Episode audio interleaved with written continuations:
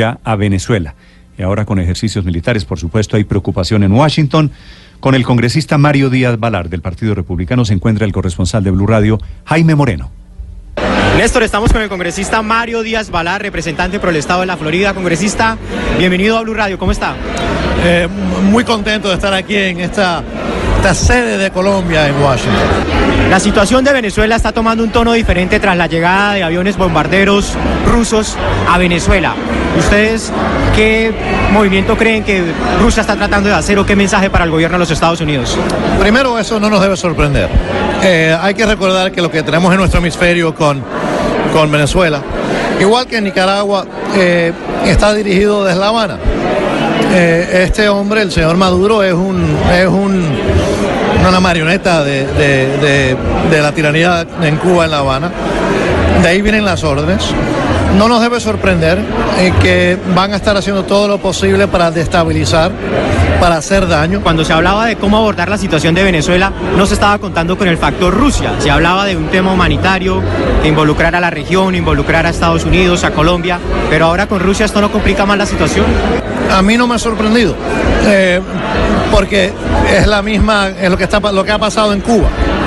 Eh, y las órdenes vienen de Cuba, vienen de La Habana. Así que no nos va a sorprender que no solamente tiene alianzas con eh, Rusia, no me sorprendería sino, si eh, ver la mano de Irán también eh, en el hemisferio, particularmente ahora en Venezuela, igual que ha existido con, con La Habana. Y hay que enfrentarse a este cáncer. Yo le agradezco a la administración del presidente Trump. El tema de incluir a Venezuela en la lista de países que digamos de alguna manera financian, apoyan el terrorismo, ¿eso en qué puede ayudar para presionar más al régimen? ¿Qué es lo que ustedes han pedido? Sí, y, y vamos a seguir presionando, eh, trabajando con la administración del presidente Trump y presionando donde tenemos para lograr aún más presión, no solamente de los Estados Unidos, pues internacional, hacia la dictadura en Venezuela, a ese cáncer. Todo lo que se pueda hacer para eliminarle fondos, divisas, eh, y apoyo internacional hay que hacer. Congresista, ¿usted cree que, digamos, desde el punto de vista de los Estados Unidos, al haber dejado crecer ese problema tanto tiempo y que ustedes venían prendiendo ciertas alarmas, también hay como cierta permisividad en el sentido de que mucho de ese dinero del narcotráfico, del régimen venezolano, del lavado de activos, es, está libremente en Estados Unidos y solamente hasta ahora Estados Unidos está como haciendo, tomando acciones? Desafortunadamente, eh, la, previa, la previa administración en los Estados Unidos pero también previos gobiernos dentro del hemisferio, nuestro hemisferio, han no solamente permitido, eh, y muchas veces han ayudado, han sido cómplices eh, de esta dictadura dentro de Venezuela, igual que la dictadura cubana. Eso ha cambiado en los Estados Unidos, la actitud ha cambiado, la actitud ha cambiado de una actitud de apaciguamiento y de hasta ayuda en ciertos modos y darle legitimidad a, las a estas dictaduras de extrema izquierda a una actitud de solidaridad con el pueblo de Venezuela. Congresista Mario Díaz Balar, muchísimas gracias por su tiempo para Blue Radio. Gracias. Tenga buen día, adiós. Néstor, ahí estaba el congresista como sus impresiones sobre todo el asunto de Venezuela. Blue, Blue Radio.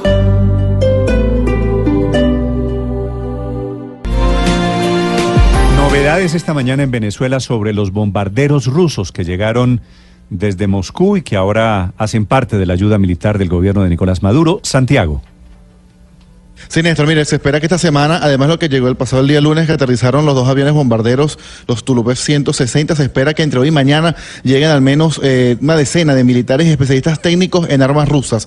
¿Por qué? Pues porque Venezuela, recordemos, desde 2005 acondicionó todo su parque militar, compró helicópteros Mi-15, compró aviones Sukhoi, compró eh, fusiles AK-103, todo esto ruso, y pues en todos estos 10 años eh, los tiene la Fuerza Armada Militar y se espera que en los próximos días llegue más personal para adecuar y acomodar todo este armamento ruso, pues y seguir con estos entrenamientos o estas eh, ayudas o trabajos conjuntos entre las fuerzas militares rusas y las venezolanas entre hoy y mañana, pues y continuar con toda esta semana de entrenamiento entre las Fuerzas Armadas rusas y la Fuerza Armada venezolana. Es lo que se puede esta semana, luego de que el lunes pasado, recordemos, pues llegarán estos cuatro aviones rusos, entre, entre ellos los dos bombarderos que pueden cargar inclusive armamento nuclear. Se mantienen acá en Venezuela este personal ruso y se espera pues que sigan los entrenamientos a lo largo de toda esta semana. Santiago, desde Venezuela, don Edgar Zambrano es diputado presidente de la Comisión de Seguridad de la Asamblea de Venezuela. Diputado Zambrano, los saludos de Blue Radio, bienvenido, muy buenos días. Eh, buenos días a todos los radioescuchas de Blue Radio y muchas gracias por la invitación. Diputado, ¿qué saben ustedes sobre los Tupolev, sobre los bombarderos rusos, sobre los militares rusos que están llegando a Venezuela?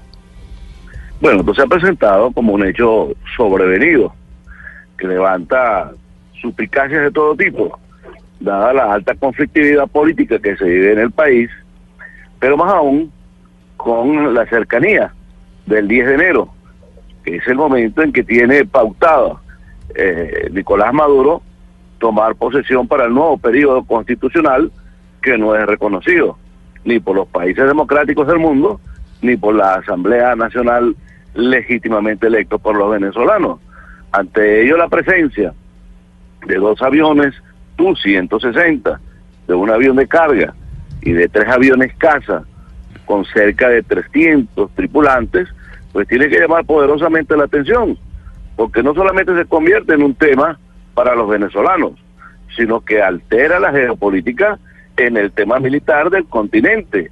De allí que nosotros, como poder legítimamente electo, condenamos esa presencia y desde todo punto de vista los consideramos unos invasores del espacio aéreo y del territorio venezolano, puesto que al no gozar de la autorización que por mandato constitucional, de acuerdo al artículo 187, numeral 11, están obligados el Ejecutivo y el Ministerio de la Defensa como apéndice del Poder Ejecutivo, pues sin duda alguna que esto es una presencia nociva para la salud política venezolana y se convierte en una amenaza para todos. Hoy la Fuerza Armada Nacional Bolivariana, las fuerzas militares venezolanas, obedecen a los intereses de los venezolanos, obedecen a Nicolás Maduro o estamos ante una fuerza que es eh, de alguna manera subordinada a Rusia, a Cuba, a China y a Irán? Estamos frente a una guardia pretoriana obedece al Ejecutivo y en consecuencia el Ejecutivo que mantiene unas largas nuncias con el gobierno cubano, con el gobierno chino, con el gobierno ruso, pues indudablemente que hay un componente militar parcializado, un componente militar que responde no a los intereses del país, no a los intereses de los venezolanos, sino a los intereses de un proyecto político. Ese tema militar, diputado, le pregunto desde Caracas, eh, eh, unido al tema político y el 10 de enero, que cuando seguramente a Nicolás Maduro, ¿qué relación puede tener? ¿Intenta Nicolás Maduro sentar un precedente? ¿Intenta sembrar miedo en la población, eh, tomando en cuenta pues que el 10 de enero asume el nuevo periodo que no es reconocido ni dentro de Venezuela ni por la comunidad internacional? Bueno, los códigos de la política internacional son suficientemente claros. El presidente de la República pretende mostrarle a los factores que contravienen su llegada al nuevo periodo constitucional desde el contexto internacional, eh, mostrarle una fuerza, mostrarle una adhesión, mostrarle el respaldo de unas potencias para tratar de bloquear o pretender bloquear en esas guerras imaginarias en las que vive el gobierno desde los tiempos de Chávez e intimidar a la población venezolana. Es el diputado Edgar Zambrano desde Caracas, 759 en Colombia, presidente de la Comisión de Seguridad y Defensa de la Asamblea Venezolana sobre la presencia de militares y de aviones rusos en Venezuela. Diputado, gracias. Saludos, muchas gracias a ustedes.